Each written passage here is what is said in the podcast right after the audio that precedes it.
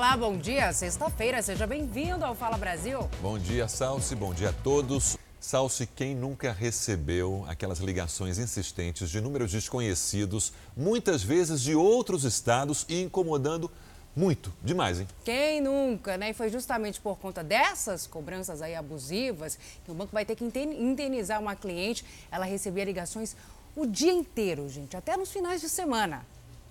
Foram cerca de 250 ligações num período de 12 dias. Aproximadamente 20 ligações por dia, inclusive aos fins de semana. Ela fez um empréstimo com o banco para aquisição de um imóvel próprio. E por conta de alguns problemas financeiros que ela teve, ela deixou de pagar as últimas parcelas. E em decorrência disso, o banco começou a ligar para ela de forma insistente e não foi só isso. O advogado da mulher que recebia as ligações conta que ela também recebia mensagens, mas não era no telefone dela. Ligaram para a empresa, da qual seu marido é sócio, e ligaram também para o filho dela, cobrando a dívida. De acordo com a juíza, a cobrança indevida é vedada pelo Código de Defesa do Consumidor mesmo em situações de inadimplência. Ela mencionou ainda que as ligações para outros telefones que não são da cliente caracterizam situações vexatórias. 3 mil reais foi a título de dano moral pelas cobranças vexatórias, pelo constrangimento sofrido pela minha cliente em razão dessas ligações abusivas. E R$ 9.600 o banco foi condenado a pagar por conta do descumprimento da decisão liminar que o juiz deu que era no sentido de impedir que o banco cobrasse a minha cliente. O empresário Ike Batista foi condenado a 11 anos de prisão e a pagar multa de 871 milhões de reais. Ele é acusado de crimes contra o mercado de capitais e uso de informação privilegiada. A decisão era a terceira vara federal criminal do Rio de Janeiro, mas ainda cabe recurso. O empresário já cumpre prisão domiciliar. A atenção para essa notícia foi preso um dos envolvidos no sequestro de uma mulher e três crianças na Grande São Paulo. Lucas Carvalho tem os detalhes para gente. Olá, um ótimo dia para você que acompanha o Fala Brasil. O suspeito foi preso depois de passar com carro por um radar inteligente da polícia em Cotia, na região metropolitana de São Paulo. Na última terça-feira, a mulher e as crianças foram mantidas reféns e ficaram sob a mira dos criminosos por cerca de quatro horas toda uma mobilização foi feita, uma força-tarefa para poder localizar as vítimas que saíram ilesas desse sequestro. A partir da prisão desse homem, a polícia de São Paulo espera chegar ao restante da quadrilha. A qualquer momento eu posso voltar com outras notícias de São Paulo aqui no Fala Brasil. Agora temos registro de acidente na rodovia Ayrton Senna, rodovia que liga a capital ao litoral interior de São Paulo. Comandante Juan Hamilton já tem todos os detalhes ao vivo pra gente. Comandante Juan, bom dia. Acidente que gerou muito trânsito, né? Na manhã desta sexta-feira, entre o carro e o caminhão, foi esse acidente? Olha, Salsi, bom dia a você, ao Sérgio e a todos. Exatamente isso. Você vê que já tem muito congestionamento, passando aí de um quilômetro e meio para quem chega a São Paulo agora pela rodovia Ayrton Senna. Este acidente que aconteceu já próximo aos acessos aqui de Guarulhos e de São Paulo. Um acidente envolvendo uma carreta e um carro. Os veículos já estão sendo retirados pelo pessoal da concessionária, mas é claro aí uma faixa a menos e muito trânsito agora para o motorista que chega a São Paulo pela rodovia Ayrton Senna. Chegando agora a informação, inclusive, de uma vítima grave neste acidente que aconteceu na chegada a Guarulhos. Salce, Sérgio. Comandante, é, sexta-feira, embora o, o, carnaval tenha sido cancelado, como é que está a movimentação no sentido contrário, sentido litoral? Muita gente já está saindo da capital paulista? Olha, Sérgio, a gente vê que o movimento está bastante intenso, mas ainda não há filas de congestionamento, pelo menos isso, né? Na rodovia Ayrton Senna, a gente já viu, é claro, um número maior aí de veículos já saindo realmente para o final de semana e para o carnaval na semana que vem, viu, Sérgio? Obrigado, comandante.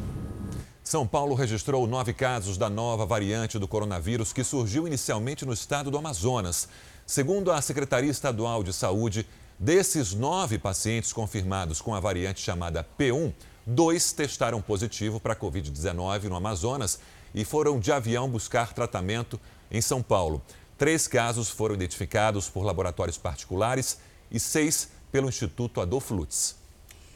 E a partir de hoje, moradores em situação de rua com mais de 60 anos serão vacinados contra a Covid-19 na cidade de São Paulo. E a repórter Maria Carolina Paz está em uma dessas unidades de saúde que começarão eh, a vacinação, né, Maria Carolina Paz? Bom dia para você. Como é que vai funcionar toda essa logística e como a prefeitura sabe quem faz parte desse grupo? Um trabalho aí um pouco mais detalhado, né, Maria? Bom dia para você.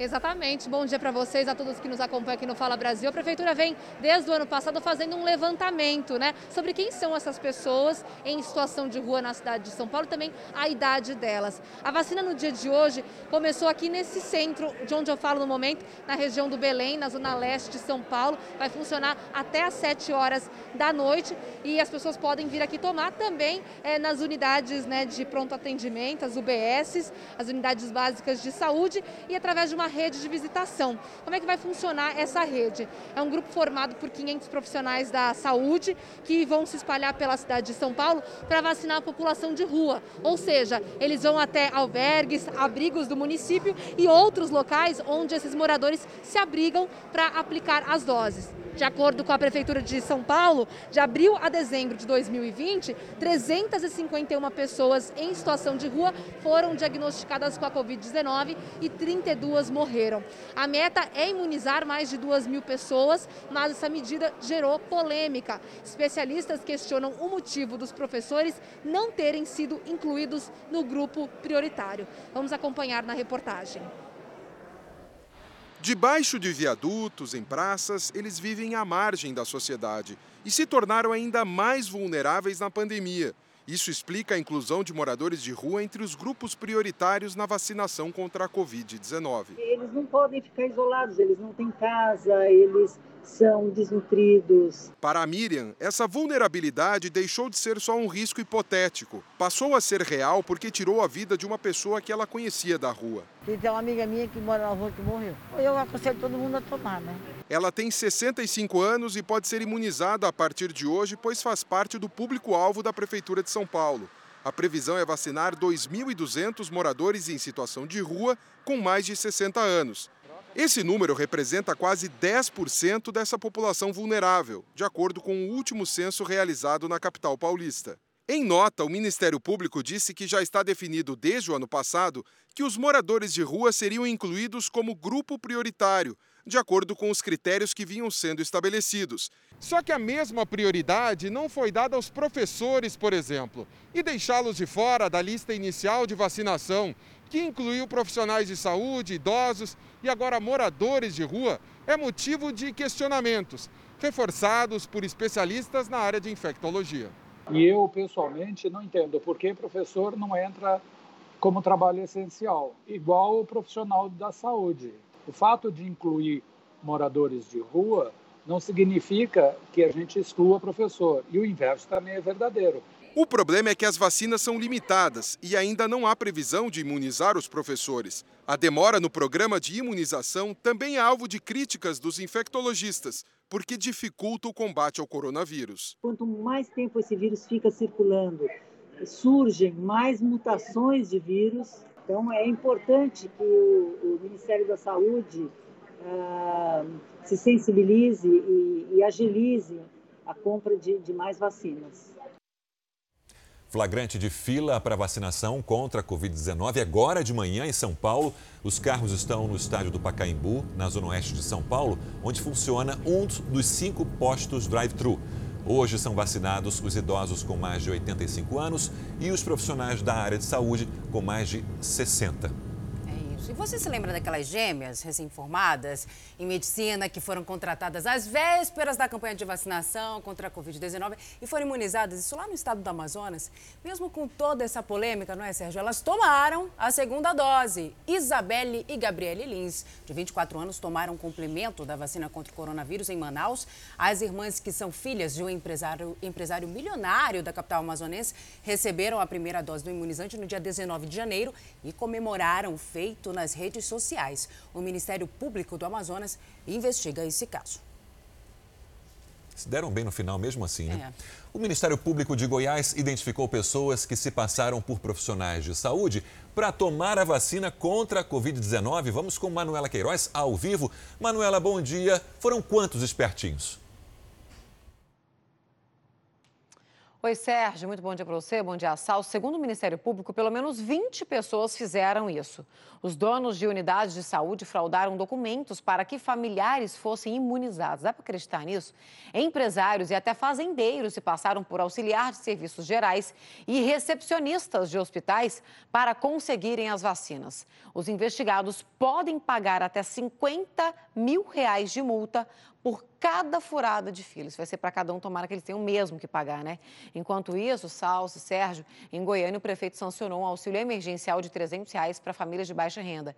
Em 30 dias, elas devem começar a receber os valores. Sérgio. Importante essa ajuda. Obrigado, Manuela. Bom trabalho. No Rio de Janeiro, a prefeitura informou que garante a vacinação só até amanhã, sábado. As doses estão acabando e a campanha pode ser interrompida a Secretaria Municipal de Saúde confirmou que deve receber novas remessas da vacina de Oxford na próxima semana e da Coronavac só no dia 23 de fevereiro. Até o momento, 213 mil pessoas foram imunizadas no Rio. Informação preocupante, não é? E começa a valer hoje a proibição de viagens entre Belém e a Ilha do Marajó. Muito, viagens muito comuns, principalmente em vésperas de feriados. A gente vai para lá conversar agora com a Natália Lago. Essa medida é para prevenir justamente novos contágios do vírus. Natália Lago, bom dia para você. Fala para a gente, por favor, onde você está neste momento e como é que vai funcionar essa fiscalização por aí, Natália. Olá, muito bom dia para você e a todos. Isso mesmo. Eu estou no Porto de Quaraci, distrito de Belém, onde estão sendo realizadas as fiscalizações para o cumprimento do decreto que proíbe viagens é, de Belém para o arquipélago do Marajó, destino bastante procurado pelos paraenses e também turistas neste período do carnaval. Fica permitido apenas o transporte de cargas e o deslocamento de passageiros a trabalho ou para realizarem qualquer tipo de atividade essencial, como consultas médicas e exames. A medida é válida até a próxima quarta-feira, dia 17, para conter o avanço do novo coronavírus. Sal, eu volto com você. Obrigada, Natália, pelas informações. E disparou a procura de imóveis para alugar casas né, na cidade de Serrana, no interior de São Paulo. Nós falamos sobre isso na semana passada. O município faz parte de um estudo inédito do Instituto Butantan e é o único do país que vai ter vacinação em massa, Sérgio. Mas esses novos moradores não vão ser imunizados. Veja por quê.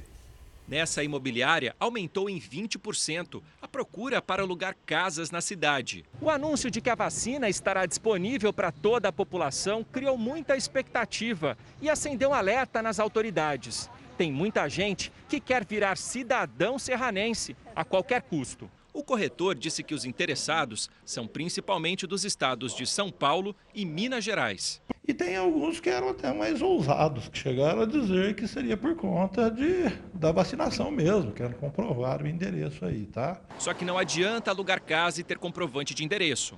O prefeito explica que o Instituto Butantan fez um censo no ano passado e sabe quem são os moradores. Mesmo quem de fato vier para ficar em Serrana, está fora desse estudo. A pessoa que está residindo no município agora, o município ele é muito acolhedor, vai acolher a toda a população que queira estar aqui conosco em Serrana, mas aí ele não vai fazer parte do projeto S, e sim vai entrar naturalmente dentro do Plano São Paulo de Imunização. Serrana tem 45 mil habitantes e faz parte de um projeto inédito do Instituto Butantan. Vai vacinar em massa toda a população com mais de 18 anos a partir do dia 17 de fevereiro. A expectativa é que pelo menos 30 mil pessoas sejam imunizadas.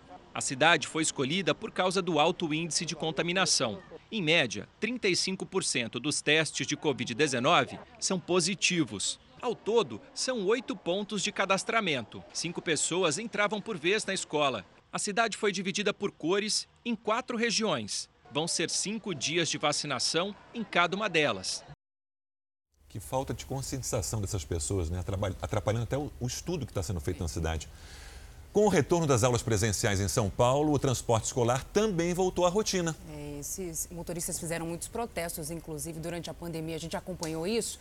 Isso é um alívio né, para os condutores de vans que ficaram sem rendimento durante a pandemia. Mas para poder trabalhar, eles têm que respeitar uma série de regras né, para proteger as crianças do coronavírus. Portas abertas para a próxima viagem e a nova rotina do transporte escolar se repete. Medição de temperatura, álcool em gel nas mãos e o uso de máscara obrigatório. Até as crianças estão aprendendo a monitorar se está todo mundo colaborando. Uma alerta a outra, né? Sua máscara está caindo quando sai do nariz, alguma coisa do tipo, então eles mesmos vão se ajudando. E o distanciamento, como é que fica? É para ser assim. Os bancos são intercalados, um aluno não pode ficar ao lado do outro. O aviso fica aqui para lembrar sobre a restrição. Cada veículo só pode transportar até 50% da capacidade total de crianças. A orientação é para que as janelas fiquem abertas e o ar-condicionado desligado. Aqui na parte de trás, sempre atenção com a segurança das crianças. A fresta da janela não pode ser maior do que 10 centímetros, mais ou menos 4 dedos. Além disso, a higienização de toda a van é obrigatória a cada turno de transporte. Alice trabalha com transporte escolar há 12 anos. Agora, a desinfecção do espaço é mais uma tarefa. Ela mandou plastificar alguns assentos para facilitar a limpeza. Os pais abrem o carro, eles olham realmente se tem é, criança ao lado de criança, se a gente está tendo as medidas é, que estão pedindo, né? Para estar tá colocando na van, sim. A preocupação deles está sendo bem grande também. E pela ansiedade da gente do retorno nosso, né? Nós estamos se preparando com tudo que foi pedido para prevenir as crianças. Lutando contra o coronavírus e contra a falência ao mesmo tempo. O Sindicato dos Transportadores Escolares calcula que existem entre 14 e 16 mil profissionais na cidade de São Paulo. Cerca de mil acabaram deixando a profissão no ano passado. Alguns não conseguiu manter a van, né? Tentaram renegociação com os bancos, mesmo assim ficava difícil, né? E aí esses entregaram os carros, entregaram as vans e outros mudaram até de profissão. Quem continua rodando está fazendo de tudo para conseguir pagar os custos. A adesão ao serviço não passou de 35% até agora. Para evitar prejuízo, alguns motoristas estão se juntando para não rodar com a van muito vazia. Às vezes eu tenho três crianças só que vai para a escola, então eu preciso no mínimo sete. Então eu junto com o outro transportador para que a gente economize no combustível. E daí eu venho como monitora, o outro transportador vem dirigindo, para a gente também economizar, às vezes, com o pagamento do ajudante. Porque a gente realmente não está tendo condição de pagar, né? Quase 119 mil empregos perdidos. Esse deve ser o reflexo da saída da Ford do Brasil. Assustador esse número também, não é, Sérgio? E na cidade baiana, onde a montadora tinha um dos complexos, tem um detalhe: restaurantes e outros comércios só estão contabilizando os prejuízos e muitos. Um mês sem a rotina diária de operadora. E Márcia não esquece o dia que recebeu a notícia da suspensão das atividades da Ford na Bahia. Nós dormimos empregados e acordamos desempregados. E aqui estamos agora reivindicando né, o que, que vai ser feito. Romário é um dos trabalhadores que também foi demitido. Era funcionário antigo, 17 anos de empresa. O desligamento trouxe consequências, além da falta de renda fixa e também a preocupação com o futuro. O que vai ser daqui para frente, a partir de agora, eu não tenho nenhuma ideia. Só sei que vou ter que lutar bastante para me recolocar ao mercado de trabalho. O Departamento Intersindical de Estatística e Estudos Socioeconômicos, o DIESE, estima uma perda de quase 119 mil postos de trabalho, somando diretos, indiretos e induzidos, além das 5 mil demissões já anunciadas. Em Camaçari, cidade da região metropolitana de Salvador, onde o complexo funcionava há cerca de 20 anos, os efeitos já estão sendo sentidos. Este restaurante é conhecido na cidade pelo prato principal, o feijão. 70% da clientela aqui tem alguma relação com o complexo da Ford. E agora, com esse efeito dominó na economia da cidade, o grande receio é que ele permaneça assim, vazio. Tivemos que desligar alguns funcionários também do nosso ambiente, né? Estou com a quantidade de colaboradores menor. E esse impacto aí é, é uma questão de tempo, né? É o efeito dominó. Pode me perguntar. E vai ter recuperação? Exato. A gente não, é uma coisa muito complicada para nós que somos pequenos da cidade prevermos isso.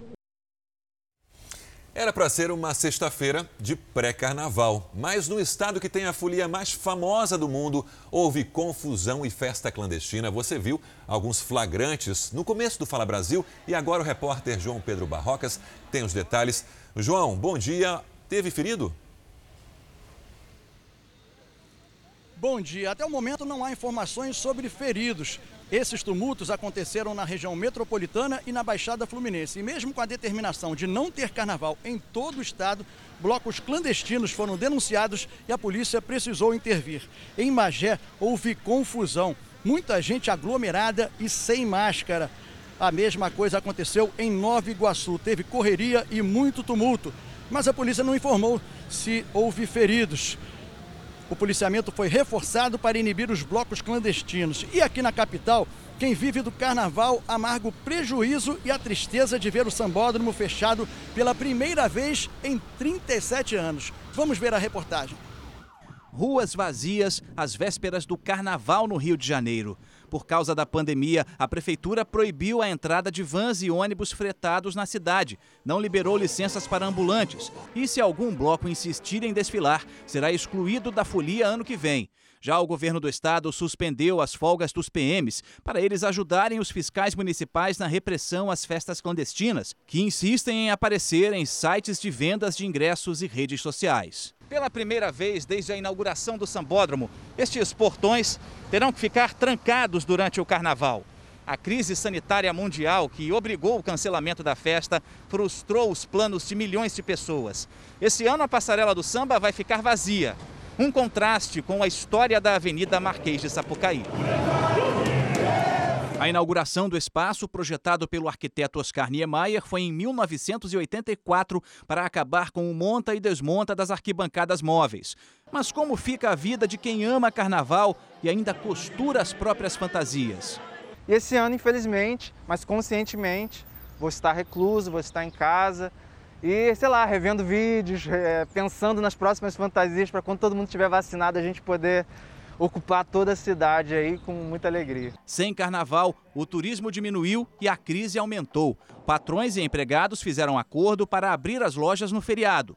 No aeroporto internacional, que recebia pouco mais de 300 mil passageiros nesta época do ano, a estimativa é só de 90 mil. E na rede hoteleira, a procura caiu quase que pela metade. A esperança dos empresários do setor é a vacinação em massa contra o coronavírus, para retomar o turismo e cobrir o rombo do prejuízo. Eu acredito que a gente deve estar retornando a esses patamares depois de 2022. Sambódromo em silêncio durante o carnaval não combina, que imagem, né? né? Mas tudo pela segurança, Sim. pela saúde. O carnaval desse ano vai ser bem diferente. Os cantores vão trocar os trios elétricos pelo home office. É um jeito, mas é isso mesmo, gente. Diversas lives estão marcadas para o Folião matar a saudade dessa festa. Vamos ver. 2 milhões de pessoas lotam as ruas de Salvador todo dia durante o carnaval. Mas agora é assim. Na Avenida 7, um dos circuitos da Folia Baiana, nada de trio elétrico. Movimento fraquinho, fraquinho. Decepcionou até o comerciante chinês. Antes que não tem pandemia, está tudo legal. Agora este ano está difícil. Música só na caixinha de som do ambulante. Swing Ainda mais passar por aqui todo dia na Vinda 7, ver essa movimentação fraca, né? Faz falta. A chuva tá chegando, hein? É o fim pra balançar, aventura humana na terra. Sem programação aqui na rua, os artistas farão a festa de casa, pela internet. Tem lives marcadas até a próxima segunda-feira de bandas de pagode, de axé e de estrelas da música baiana, como Bel Marques, Daniela Mercury, Cláudia Leite e Ivete Sangalo. Eu era feliz. Em Belo Horizonte, que tem uma festa famosa pelos bloquinhos de rua, vai ser assim também, com lives para quem quiser curtir em casa. A Joaninha adora o carnaval e não perde por nada. E nessa pandemia, esse carnaval vai ser diferente. Nós vamos ter que ficar em casa e assistindo às lives. Eu recomendo. Segundo a Belo Tour, no ano passado, cerca de 4 milhões e meio de foliões lotaram as ruas da cidade entre os dias 8 de fevereiro e 1 de março. Desta vez, a cidade estará vazia para garantir a segurança e a saúde de todos. Adoro carnaval. Pena que esse ano nós temos que nos resguardar, ficar em casa para se cuidar. Fica em casa, curtindo uma live da Ivete, mais seguro. Empurra o sofá, bota uma fantasia e, e comemora ali mesmo. É isso. Agora vamos para a rodovia Regis Bittencourt. Temos flagrante de congestionamento por lá, sentido capital. Pelo menos 5 quilômetros de congestionamento, comandante Juan, é isso? Olha, Celso, exatamente isso. Você vê que é muita lentidão aí na rodovia Regis Bittencourt. Aquele anda e para na rodovia por pelo menos 5 quilômetros na aproximação do Rodonel, ou seja, já na chegada aqui à capital paulista, o motorista deve ter bastante atenção, principalmente nesse trecho, por conta do excesso de veículos, viu, Salsi, Sérgio? Obrigado, comandante. Atenção, estudantes, o prazo para pedir a reaplicação da prova do Enem digital termina hoje. Ariane Bittencourt.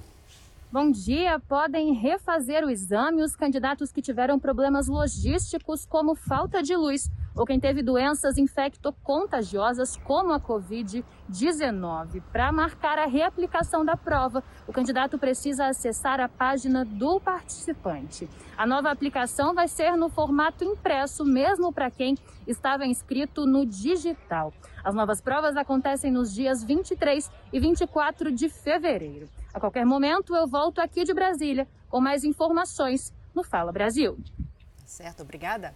O lucro de traficantes que atuam no centro do Rio de Janeiro está na mira da polícia. Mandados de busca e apreensão são cumpridos agora de manhã no Morro da Providência. O objetivo é combater a lavagem de dinheiro do tráfico. Na última quarta-feira, foram presos cinco traficantes que atuam ali naquela região e, entre eles, o homem apontado como chefe da organização criminosa. Vamos para os Estados Unidos? Vamos. É que uma massa de ar do Polo Norte fez as temperaturas despencarem em toda a Europa primeiro. Na madrugada de hoje, o Reino Unido registrou menos 22,9 graus Celsius. É o frio mais intenso dos últimos 25 anos. Toda a região está em alerta para neve e gelo. Na Holanda, a paisagem ficou completamente congelada. Quem aproveitou o frio foram os pinguins do Zoológico de Zurique, na Suíça. Imagem bonita. O final de semana deve ser de muito frio em grande parte dos Estados Unidos. Agora sim, né? Agora sim, nos Estados Unidos, mais de 200 milhões de americanos estão em alerta para esse excesso de neve, Sérgio. Mas esse não é um problema para uma professora de arte que tem encantado alunos e vizinhos com esculturas de neve bem criativas. Katina tem passado os dias gelados ao ar livre, construindo uma exposição de esculturas de neve no quintal de casa. E nada dos tradicionais bonecos de neve, não, viu? A professora de arte diz que gosta de um desafio e por isso tem produzido os bonecos favoritos dos alunos. Tem também clássicos americanos como café com rosquinha e aquelas máquinas bem antigas de chicletes.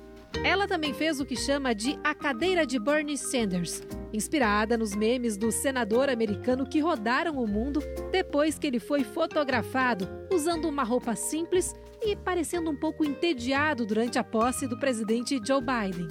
A professora do ensino fundamental diz que a ideia de criar os bonecos diferentes veio durante a pandemia para animar os alunos que estão estudando à distância e assim inspirá-los a usar a criatividade e se divertir com aquilo que eles têm disponível no quintal de casa. Katina diz que está adorando fazer as pessoas sorrirem durante os dias de inverno, que normalmente não são tão felizes. Sempre que estou aqui, as pessoas param, se divertem e começam a brincar na neve, conta a professora. O presidente do comitê organizador das Olimpíadas de Tóquio renunciou ao cargo hoje. O motivo é a repercussão de uma declaração machista dada por ele. Em uma reunião do comitê na semana passada, Yoshiro Mori afirmou que a entidade tem poucas mulheres porque, nas palavras dele, elas falam demais e isso deixaria os encontros muito longos. A declaração gerou um abaixo assinado contra Mori, além da renúncia de voluntários dos Jogos e até o repúdio de um patrocinador. A Austrália ordenou hoje um novo confinamento de cinco dias em Melbourne. Cerca de 5 milhões de pessoas serão afetadas. Elas só poderão sair de casa por motivos essenciais, como comprar comida ou procurar atendimento médico. Essa medida foi tomada após casos da variante britânica aparecer em um hotel da região. No local estão hospedados diversos atletas e participantes do torneio aberto de tênis, que vai até o dia 21. Enquanto isso, a vizinha Nova Zelândia segue dando exemplo, fronteiras fechadas desde março e apenas 25 mortos por causa do coronavírus. E o Reino Unido teve um rombo recorde de 9,9% na sua economia. Essa foi a maior retração do produto interno bruto já registrada na história e é mais do que o dobro dos valores vistos durante a crise financeira de 2009. Apesar do tombo em dezembro, o PIB cresceu 1,2% com a flexibilização de algumas restrições na pandemia. Para os especialistas, o Reino Unido parece estar a caminho da recuperação em 2021. A vacina contra a Covid-19 está sendo distribuída de graça em Moscou. Quando a campanha começou, em dezembro, o imunizante só estava disponível para pessoas com condições de risco. Mas aos poucos, mais grupos foram ganhando vaga ali na fila. Agora a Sputnik V pode ser tomada por quem quiser de forma gratuita, inclusive estrangeiros. Não precisa marcar horário e você ainda ganha um sorvete de chocolate. Que beleza, hein? Mas é inverno na Rússia. o Brasil termina a semana com 4 milhões 586.270 pessoas vacinadas contra a Covid-19. Destas, 109.866 já receberam a segunda dose. Amazonas, Distrito Federal e Roraima são as unidades da federação que mais imunizaram a população proporcionalmente. Em números absolutos, São Paulo lidera o ranking com 1 milhão 233 mil 108 pessoas vacinadas até o momento. E deve ser assinado hoje o acordo entre o Ministério da Saúde e o Instituto Butantan para garantir mais 54 milhões de doses da Coronavac. A repórter Vanessa Lima tem os detalhes ao vivo para a gente. Vanessa, bom dia. A afirmação foi feita pelo Butantan. O Ministério da Saúde se pronunciou? Bom dia, ainda não, viu? Nós até pedimos um retorno, uma confirmação, mas ainda não obtivemos uma resposta. Segundo o diretor do Instituto Butantan de Mascovas, essas doses integrarão um plano de imunização contra a Covid-19. O número será somado aos 46 milhões de doses já acordados. Serão feitas remessas diárias de 600 mil doses. Um total de 100 milhões de doses deve ser entregues até o começo de setembro. Sérgio. Obrigado, Vanessa. Bom trabalho. Mesmo vivendo um toque de recolher, Campo Grande, no Mato Grosso do Sul, vai permitir festas com até 120 pessoas. Como assim? Ana Lívia Tavares, bom dia. Olá, bom dia. Em Campo Grande, as pessoas não poderão estar nas ruas das 23 horas até as 5 horas da manhã. Festas particulares, como casamentos e aniversários, por exemplo, vão poder ter até 120 pessoas. O decreto vai contra uma outra ordem do governo do estado que proíbe qualquer festa no carnaval. O decreto da prefeitura é válido até o dia 26 de fevereiro. A qualquer momento podemos voltar com mais informações de Mato Grosso do Sul aqui no Fala Brasil. Dá para entender, né? Depois reclamam das consequências. E a Agência Nacional de Energia Elétrica aplicou uma multa de mais de 3 milhões de reais à concessionária responsável pelo apagão que aconteceu lá no Amapá. Vocês lembram? A Lana Coelho tem os detalhes para gente. Bom dia. Essa é a maior multa já aplicada pela ANEEL. A concessionária Linhas de Macapá Transmissora de Energia tem um prazo de 10 dias para recorrer. O apagão ocorreu em novembro do ano passado e foi causado por uma explosão da subestação Macapá 2, que abastecia quase todo o estado. A qualquer momento, eu posso voltar com mais informações sobre o Amapá aqui no Fala Brasil. Obrigada pelas informações. Momentos de pânico, um banco foi alvo de criminosos na madrugada de hoje no Paraná. O Guilherme Rivaroli tem os detalhes para a gente. Rivaroli, uma cidade inteira foi tomada aí pelos assaltantes, é isso? Bom dia. Bom dia para você, Celso, para o Sérgio, para todo mundo. Dá para a gente resumir assim. Uma cidade inteira foi tomada pelos bandidos. Esse crime que causou pânico na cidade de Faxinal. Faxinal é uma cidadezinha pequena aqui, tem um pouco mais de 17 mil habitantes. Esse assalto aconteceu por volta das três horas da madrugada de hoje. Os criminosos, eles usaram dinamites, explodiram agências, caixas eletrônicos. Aí o povo acordou. Acordou com o som de tiros e de explosões, barulhos fortíssimos. A primeira informação é de que os assaltantes estavam em dois carros. Eles realizaram diversos disparos antes e durante as explosões dos caixas eletrônicos para intimidar mesmo. A agência que eles destruíram ficou assim, ó, nada. Ela veio abaixo. Pelo menos três pessoas ficaram como reféns durante o assalto. O carro de um morador teria sido roubado e usado na fuga. A polícia faz buscas neste momento, mas foram momentos de total desespero, viu, Salce? Típico, né? Esse jeito que essas quadrilhas costumam agir, dominar uma Imagina cidade. a tensão numa cidade pacata como essa, como o Guilherme falou. Pânico mesmo. Obrigado pelas informações, Ivaroli. E olha, um universitário que ficou quase três meses preso e depois mais seis meses respondendo em liberdade por um crime que diz não ter cometido, finalmente foi absolvido pela justiça. E isso só aconteceu depois de uma reportagem exclusiva do Fala Brasil, mas a família está com medo e teme represálias da polícia. A mãe de Vinícius está aliviada.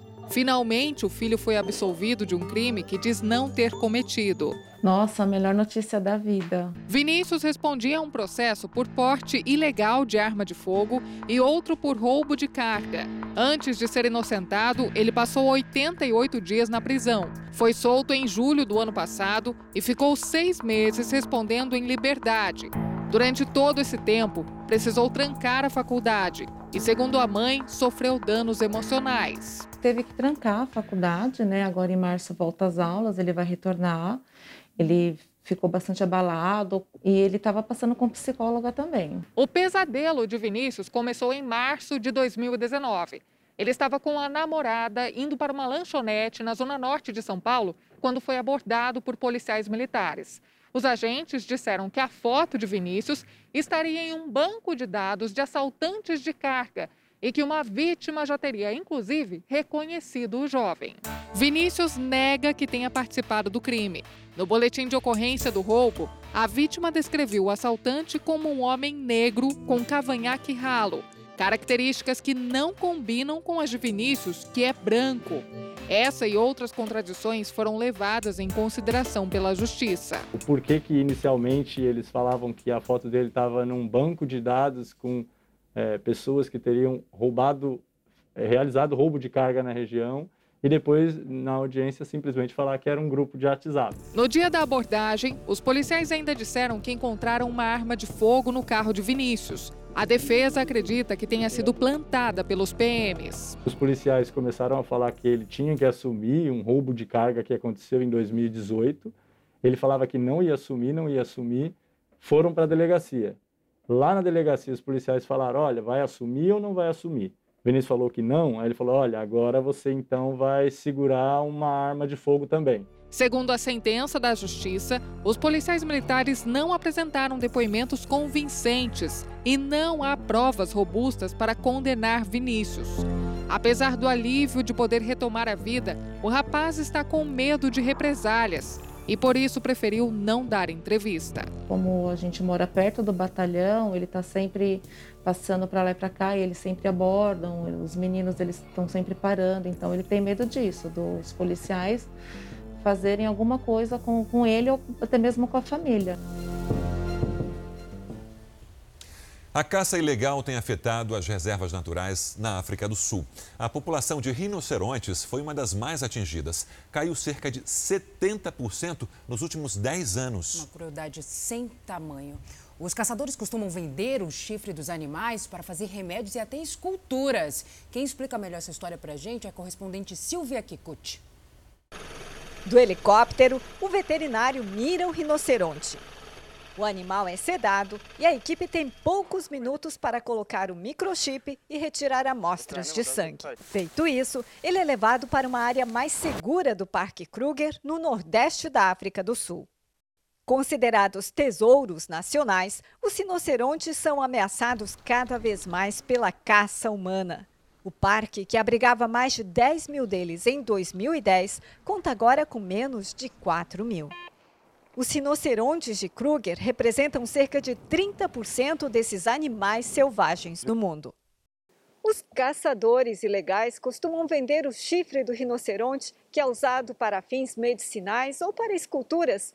Os principais compradores estão na China, Vietnã e Estados Unidos. E quando o alvo é uma fêmea de rinoceronte, as consequências são muito piores, porque os filhotes também acabam morrendo e todo o ciclo de reprodução é prejudicado. Recentemente, os parques nacionais sul-africanos adotaram medidas como tecnologia de vigilância e intensificaram as prisões dos caçadores. A remoção dos chifres é outra prática comum para a proteção. Mas é cara, custa o equivalente a mais de 3 milhões de reais por animal. Agora, por causa da pandemia, as visitas aos parques diminuíram, o que dificulta o movimento dos caçadores. Em 2020, 394 rinocerontes foram mortos, um número bem abaixo dos anos anteriores. Cientistas ensinaram porcos a jogar videogame. Os animais aprenderam a se aproximar da tela do computador e a mexer no controle usando o focinho. Na primeira parte desse experimento, eles tiveram que mover o cursor em direção a quatro alvos. Para os pesquisadores, o estudo foi um sucesso e mostra que eles têm sim capacidade de aprendizado. A pesquisa aconteceu nos Estados Unidos. A Justiça determinou que o governo do Amazonas e a União transfiram pacientes com Covid-19 para outros estados. Enquanto isso, hospitais militares do Amazonas têm leitos vazios. O repórter Alisson Mota está em Manaus e tem os detalhes para a gente ao vivo. Alisson, bom dia. O que as Forças Armadas falam sobre isso, então? Bom dia, Sérgio. Bom dia para todo mundo que acompanha o Fala Brasil. As Forças Armadas informaram que não receberam por parte do Estado qualquer pedido de transferência de pacientes com Covid-19 para esses hospitais. Mas também não sugeriu a abertura desta possibilidade, já que as unidades de saúde são reservadas para os próprios militares. Sérgio, muitos pacientes já foram transferidos aqui da capital para outros estados. E enquanto isso, os hospitais seguem lotados. Sérgio. Situação dramática ainda no Amazonas. Obrigado, Alisson. Na Câmara dos Deputados, os parlamentares aprovaram pena de um a três anos de prisão para quem furar a fila de vacinação contra a Covid-19. É muita gente, viu? O ministro da Saúde, Eduardo Pazuello, disse que todos os brasileiros deverão estar vacinados contra o coronavírus até o final do ano. Durante a sessão, o ministro disse que a partir de março, com a produção nacional e a importação de vacinas, o Brasil terá 30 milhões de doses por mês. Quanto tempo nós vamos vacinar o país em 2021? 50% até junho, 50% até dezembro da população vacinável. Essa é esse é o nosso desafio e é o que nós estamos buscando e vamos fazer. Sobre a situação de Manaus, o ministro negou que tenha demorado para agir no colapso dos hospitais e na falta de oxigênio e disse que o governo vai atuar diretamente na vacinação da cidade. Quem vai fazer a vacinação acelerada em Manaus é o Ministério da Saúde com o Ministério da Defesa. E já está combinado.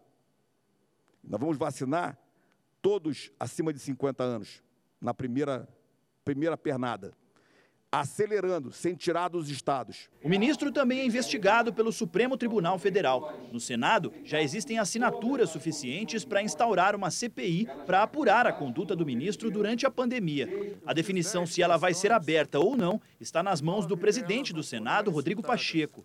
Já na Câmara dos Deputados, os parlamentares aprovaram pena de um a três anos de prisão para quem furar a fila de vacinação contra a Covid-19. Agentes públicos que roubarem ou desviarem vacinas ou insumos terão pena ainda mais severa, que pode chegar a 12 anos de reclusão. Um outro projeto aumenta a pena de 1 a 5 anos para quem destruir ou estragar vacinas. As propostas agora vão para o Senado.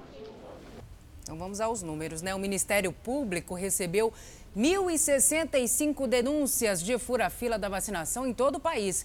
São pessoas que foram imunizadas e não estavam nos grupos prioritários. Muita falta de respeito, né? As reclamações são encaminhadas para uma unidade do Ministério Público que toma providências legais sobre os casos. O Palácio do Planalto e o Congresso Nacional ainda estudam a volta do auxílio emergencial. O principal ponto de divergência é o valor. A equipe econômica defende que sejam três ou quatro parcelas de 200 reais. Já os parlamentares pedem 300 reais. O presidente Jair Bolsonaro usou a internet para falar que a decisão tem pressa. A gente estuda aí prorrogar o auxílio emergencial. Por quantos meses? Três, quatro meses? Não está definido ainda. Qual o valor? Também não está definido. Agora, é uma coisa que tem pressa. Tem que ser a partir de março. Você sabe a necessidade que esse povo passa para simplesmente não estender a mão numa hora de necessidade? E nós sabemos que, falando em auxílio emergencial, é endividamento, sabemos disso. E vamos fazer as coisas com responsabilidade. Olha só, um leão marinho surpreendeu uma equipe da Polícia Ambiental no Rio Grande do Sul. O mamífero que surgiu na faixa de areia foi visto por uma equipe durante um patrulhamento na orla do município de Arroio do Sal. O animal tinha um ferimento no pescoço, mas estava se movimentando bem e conseguiu retornar para o mar rapidamente. Mistério no desaparecimento de uma turista boliviana que passava férias no Rio de Janeiro. Ela foi vista pela última vez no começo do ano pedindo informações sobre uma trilha. A polícia já sabe que ela conversava com alguém por uma rede social. A boliviana estava hospedada em um hostel no acesso à comunidade Pavão Pavãozinho, na zona sul do Rio de Janeiro. Ela tem um filho, sempre falava com o filho, falava dele o tempo todo, então a gente está achando tudo muito estranho, ela não iria assumir assim. No ano passado, Inês veio passar férias na região dos lagos. Com as restrições, ela teve que deixar o Big, o animalzinho de estimação, na casa de uma amiga. Em janeiro deste ano, dez meses depois, ela retornou para buscar o labrador. A polícia já sabe que ela estava se relacionando com alguém nas redes sociais. Na semana passada, Inês saiu daqui de Copacabana e disse que iria para o Morro Dois Irmãos, que fica a 7 quilômetros do hostel. Desde então, desapareceu. Uma testemunha contou à polícia que chegou a encontrar com a turista na trilha. Ela pedia informações sobre o trajeto. Amigos e parentes ligam para o telefone dela, mas só dá desligado. A preocupação é ainda maior porque a turista toma remédios para a depressão. Estamos muito preocupados e quanto mais gente puder ver a foto dela, saber da história dela, quem sabe chega alguma notícia. Uma bebê nasceu nos Estados Unidos com anticorpos contra a Covid-19 e a mãe foi vacinada durante a gravidez. Segundo os especialistas, esse é o primeiro caso do tipo no mundo, mas ainda não se sabe por quanto tempo os anticorpos devem durar no organismo do bebê. A mãe é uma profissional da saúde que recebeu a vacina da Moderna três semanas antes do parto. Ela já tomou as duas doses do imunizante. E a pandemia fez muitos casais desistirem de ter filhos, pelo menos por enquanto. Em janeiro, o número de registros de nascimentos aqui no Brasil foi o menor em quase duas décadas. A queda acontece quase um ano depois que surgiram os primeiros casos de Covid-19 aqui no país. O medo da doença, a instabilidade de isolamento e a instabilidade do isolamento e a instabilidade financeira pesaram na decisão de quem planejava ter um bebê. O quarto do bebê já estava sendo preparado, mas o sonho de ser mãe aos 33 anos foi adiado por Samara. Ela e o marido planejavam a gravidez para o início do ano passado, mas a pandemia fez surgir o medo e muitas perguntas. Não pode ninguém mais ficar perto de ninguém. Como é que faz um chá de bebê? Como é que faz um chá revelação? Como é que ficaria essa questão da, dessa estabilidade de não ter trabalho, de não ter cliente?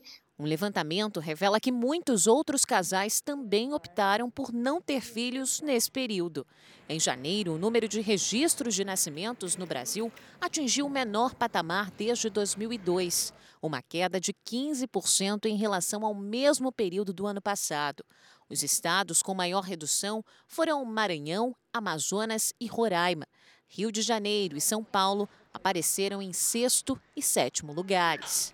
Os dados foram coletados nove meses após o início da pandemia. E ainda muita dúvida em relação a como a Covid impacta na gestação. O que a gente tem são casos, são exemplos muito tristes que foram noticiados ao longo do ano, que eu imagino realmente que isso fez com que os casais decidissem é, aguardar e esperar essa situação se normalizar. Mas para muitas, a espera por um período menos conturbado para ter um bebê não foi possível. É o caso da Tamires. A Tamires descobriu a gravidez em março do ano passado, mês que marcou o início da quarentena em vários estados brasileiros, inclusive aqui em São Paulo. A gestação não foi planejada e, além de ter que lidar com a surpresa, a Tamires também precisou lidar com as incertezas. O parto também foi um pouco solitário. E agora, com quatro meses, a Catarina conhece apenas uma pequena parte da família inteira. Não é isso, Tamires? Sim, é. Ela conhece só a gente, mas a gente está é, ansiosa por poder mostrar o mundo para ela. A mamãe de primeira viagem não tem dúvidas de que vive um momento especial mas admite que, se pudesse, teria adiado a chegada da Catarina. Eu faria, com certeza, pelo bem dela, pela minha saúde mental também, saúde mental de todo mundo que convive comigo. Hoje, nove da noite, uma emboscada foi armada contra Terá. Não perca as emoções de Gênesis aqui na Record TV. Hoje, nove da noite, o progresso de Terá incomoda Absali. Dessa vez não tem escapatória. O inimigo está infiltrado dentro da própria caravana de Terá. O golpe virá de onde ele menos espera. Cadê o Burik? E o ataque pode acontecer a qualquer momento.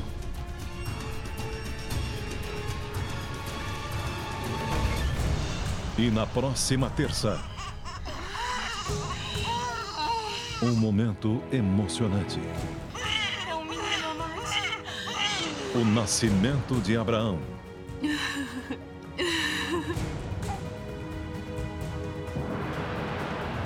Gênesis. Nos Estados Unidos, pelo menos 36 pessoas estão hospitalizadas, algumas em condições críticas, após um engavetamento com cerca de 130 carros no país. Seis pessoas morreram.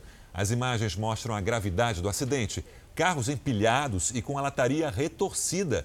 As equipes de resgate demoraram horas para retirar os sobreviventes das ferragens. O gelo na pista fez com que os motoristas perdessem o controle da direção. Uma onda de frio toma conta do país e 42 dos 50 estados americanos estão em alerta. Um drone revelou uma plantação de maconha com 48 mil pés na Bahia. A droga era cultivada em uma propriedade rural no interior do estado e renderia ao tráfico cerca de 32 milhões de reais. A prisão de um suspeito e a descoberta do plantio são resultado de uma operação policial. Isso tudo serve para potencializar a droga. Já no Rio de Janeiro, os policiais conseguiram identificar um galpão que também escondia uma grande plantação de maconha. Eram várias estufas com ar climatizado, controladores de umidade, fertilizantes, tudo automatizado. O dono tentou impedir a entrada dos policiais, mas foi preso. Notícia da madrugada. E olha só, inacreditável. Uma boate clandestina foi fechada na região metropolitana de Belo Horizonte. A festa foi divulgada pelas redes sociais e teve todos os ingressos vendidos. Na hora que os militares, a Guarda Municipal e os fiscais da prefeitura chegaram, cerca de 40 pessoas já estavam no salão. Alguns funcionários trabalhavam nos últimos ajustes dos equipamentos de som, decoração e do bar e muitos foliões se aglomeravam para curtir a festa, que não tinha hora para terminar. Duas atrações musicais tinham sido contratadas para animar o público: a dupla sertaneja Rick Ricardo e o cantor de axé Felipe Rotti. Os organizadores chegaram a fazer promoção para quem comprasse ingresso antecipado. Homens pagariam 40 reais e as mulheres 25. O pré-carnaval seria para no máximo 90 convidados, mas pela quantidade de bebidas e sacos de gelo que foram encontrados, os fiscais têm certeza que esse número seria bem maior. A fala do responsável normalmente é sempre tentando tirar o foco. Só que a gente percebe depois no final aqui, enchendo dois, três caminhões de material, não era uma live para poucas pessoas, né? O evento era muito maior do que foi falado pelo, pelo empreendedor. Além de impedir a realização do evento, a casa de shows foi interditada e o proprietário multado em 35 mil reais por descumprir um decreto da prefeitura que proíbe a realização de festas por causa da pandemia do novo coronavírus. Eu não tinha alvará de localização e funcionamento, eu não tinha licenciamento ambiental, então é um evento clandestino, irregular e clandestino no momento de pandemia, descumprindo inclusive o decreto 004 de 2021, que é o decreto de combate à pandemia por contágio. Os fiscais colocaram lacres em todas as portas. Cadeiras e mesas que tinham sido alugadas foram recolhidas pela organização e muitas garrafas de bebidas abertas foram deixadas para trás. O prédio, com uma estrutura preparada até para boate, vai permanecer interditado por tempo indeterminado. O produtor do evento foi conduzido para prestar depoimento. Todos os ingressos vendidos. Inacreditável, não é? E uma polêmica em Minas Gerais. A justiça autorizou os pais a colocarem um veículo no nome do filho, de apenas seis anos. Segundo o Ministério Público, isso seria uma forma de o casal não pagar o imposto de renda referente ao veículo. Já a justiça acredita que esse é um investimento para o conforto é, e o crescimento dessa criança. Essa decisão polêmica aconteceu na cidade de Bom Repouso. Uma criança que sonha em ser policial ganhou o presente de aniversário que mais desejava. O menino de seis anos recebeu uma farda direto das mãos de policiais militares. Com os olhinhos brilhando e um sorriso tímido, Theo conheceu as instalações de um batalhão da PM e, na oportunidade, já fardado, pôde entrar em uma viatura policial. A visita ilustre foi em Gravataí, no Rio Grande do Sul. Bonitinho. E durante a pandemia, escolas no mundo todo foram fechadas e muitos alunos não tiveram estrutura para seguir com o ensino remoto. No Egito, uma menina de apenas 12 anos de idade decidiu fazer a diferença. Ela se tornou professora de crianças da aldeia onde vive. A reportagem é da correspondente Bianca Zanini. Essa pequena egípcia tem apenas 12 anos, mas não é como qualquer estudante. Ela é uma professora. Estou na sétima série e gosto de ensinar as crianças da vizinhança, diz Him El Kuli. Por causa da pandemia, escolas no mundo inteiro estão fechadas há meses. Do Brasil à Europa aos Estados Unidos, crianças tiveram que ficar em casa e fazer aulas online. Mas em várias regiões mais pobres, muitas crianças acabaram ficando sem nenhum tipo de ensino. Mas não neste bairro perto do Cairo, capital do Egito. No início, Rin reuniu algumas crianças e estava tentando ensinar usando um caderno. Mas então ela conseguiu uma ajudinha. Teve uma empresa que me apoiou e trouxeram um quadro branco e marcadores. Comecei a dar aulas do meio-dia à tarde, conta ela. Agora, até 30 crianças se reúnem para as aulas todos os dias. Ensino árabe, matemática, religião e inglês, conta Rima com orgulho. E as crianças estão felizes com a nova professora. Eu amo a senhora Rim, diz esse aluno de 9 anos. Quando crescer, Rim quer ser professora de matemática. O Fala Brasil termina agora. Amanhã tem o Fala Brasil, edição especial de sábado, a partir das sete e meia da manhã. Um bom dia para você, ótimo fim de semana. Obrigada pela sua companhia.